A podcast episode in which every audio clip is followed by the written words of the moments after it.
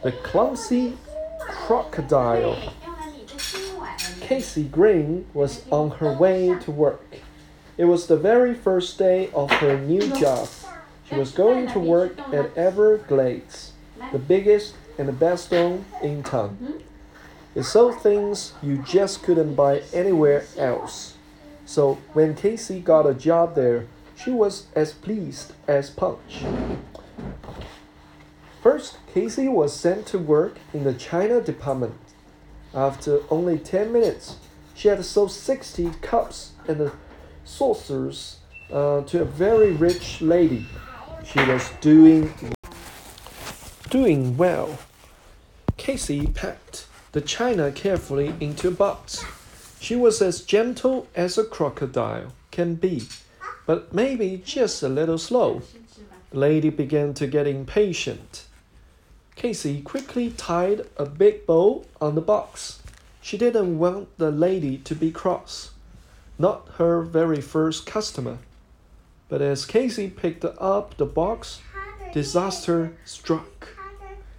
Now, be careful, the lady said.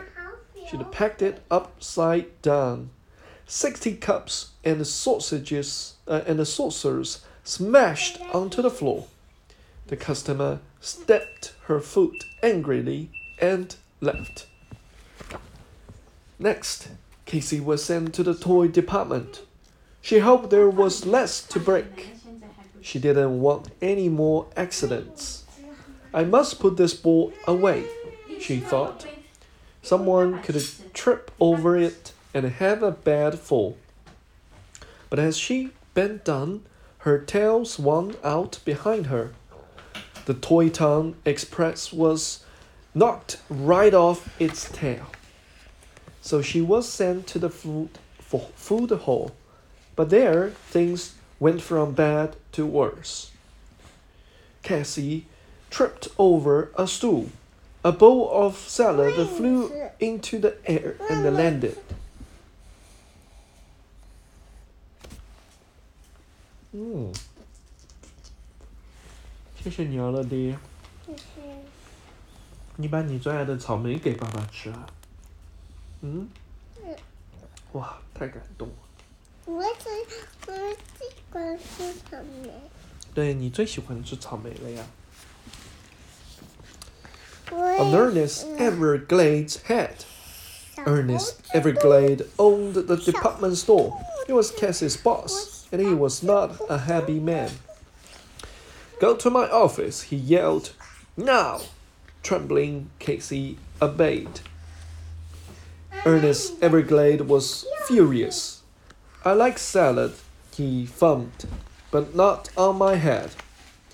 Go away and don't ever come back, he shouted. Everglades is the biggest and the best store in town. We don't want clumsy crocodiles here. You've caused far too much trouble already. Cassie was heart heartbroken. Just give me one more chance, she begged. I promise I'll be careful. I'll be as quiet as a mouse, as gentle as a giraffe. But Mr. Everglade was more interested in his newspaper. He wasn't even listening to Cassie. At last, he looked up. Are you still here? I have more important things to worry about. Some jewel thieves are in town. The famous greedy boys. Cassie gasps. Gasped. Everyone had heard of the greedy boy, but she still wanted her job back. She began to cry. Now, Mr. Everglade couldn't stand crying. He would do anything to stop it. Okay, okay, he said. Go to the luxury goods department first thing Monday morning. Oh, thank you. You won't regret it, I promise. On Sunday, Cassie worked hard at home, getting ready for Monday. She emptied, emptied her cupboards and stacked everything inside them. She stacked every pot, plate, cup, and saucer in the house. The stacks got wobblier and higher, but they didn't fall down. Oh, cried Cassie, perhaps my clumsiness is cured. Next, she found paper, scissors, ribbons, and tape. She wrapped everything she could get her hands on. Why are balls so round? When she finished wrapping, Cassie was exhausted. All she wanted to do was sit down. When she'd finished wrapping, Cassie was exhausted. All she wanted to do was sitting down. But when she looked for her comfort chair, there was just one small problem. So she set up her mirror and served imaginary customers. A flying pig. Try the pet department, sir. I'm sorry, madam. We don't sell crocodile skin handbags. You don't like your spotted socks, sir? I'll change them at once. That looks heavy. Let me carry that priceless statue for you. And she smiled her toothy crocodile smile until her whole face ached. Can I help you? she said. Finally, Cassie put on her Everglades badge and admired herself in the mirror. Mr. Everglade will be proud of me. I look perfect. I'm going to be the best sales assistant Everglades has ever had, she said proudly. Oh, mon- on Monday morning, Cassie was the first to arrive in the luxury goods department. She tiptoed past the jewels and the gems and the antique pots, her tail trembling in trepidation. Only the security guard was there. He had been guarding the store during the night. The guard was finishing his breakfast and was very pleased to see Cassie. I'm glad you're here, she, he said. Now I can go home to bed. I'm off now then. No, cried Cassie. Don't leave me alone in the store. I'm not ready for that yet. Why don't you stay a little while longer? I'll make you tea. Please don't go.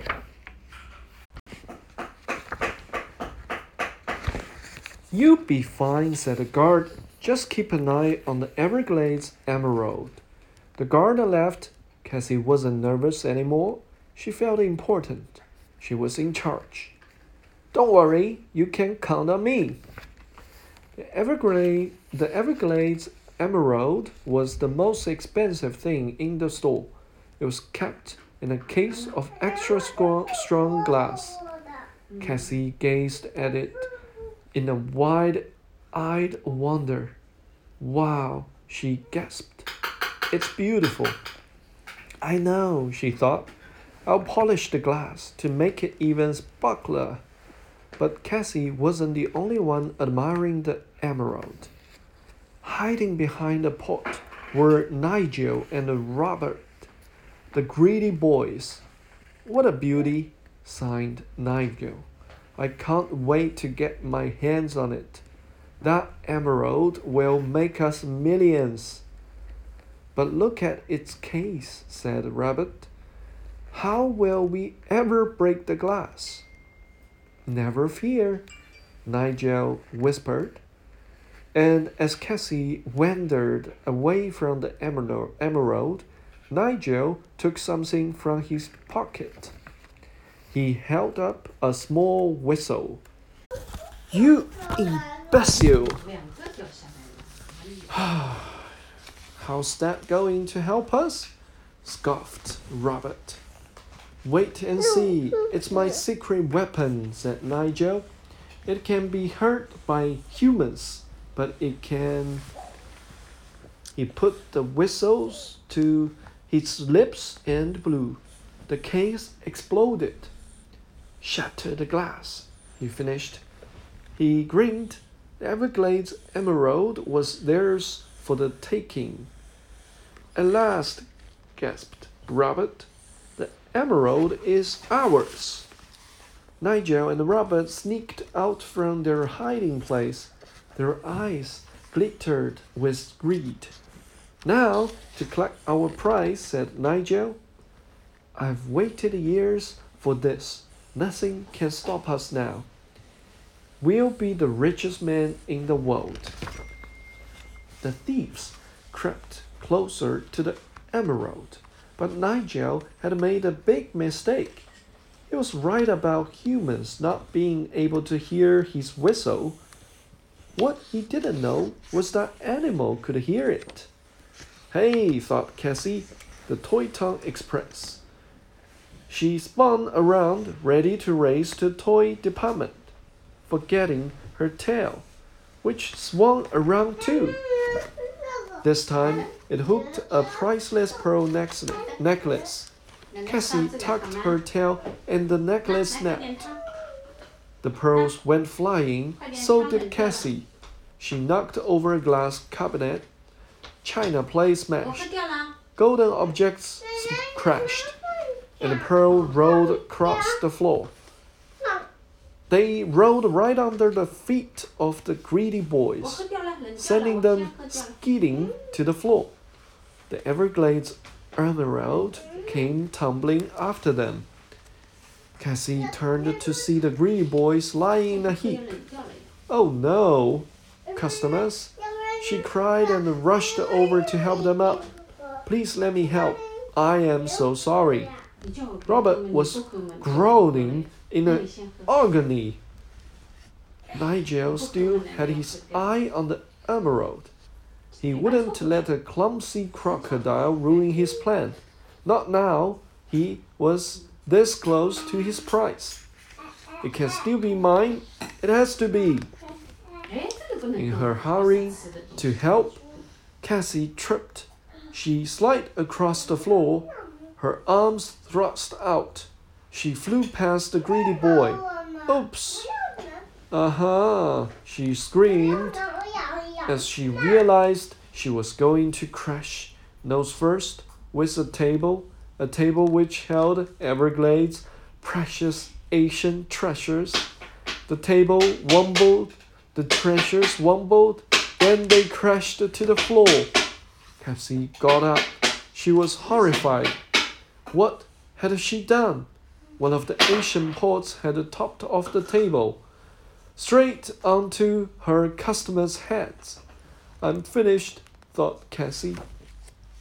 At that moment, the boss walked in. What is going on here? Cassie started to explain. I was going to polish. There was a noise. My tail, it got caught. Then I said, but Mr. Everglades wasn't listening. He was gazing at the ground and his face was turning red. I am so so sorry, said the crocodile. He had just seen the Everglades emerald lying on the floor. Wasn't that doing here? What's that doing here? he cried our most prized possession, our precious gem. Then he saw the pot and the next and the bag lying next to them, and he quickly put two and two together. He was no longer a cross boss. He was very pleased and excited boss. He picked up the emerald and beamed at Cassie. Well done! You've saved the Everglades emerald. Cassie was puzzled. Mr. Everglade pointed to the pot.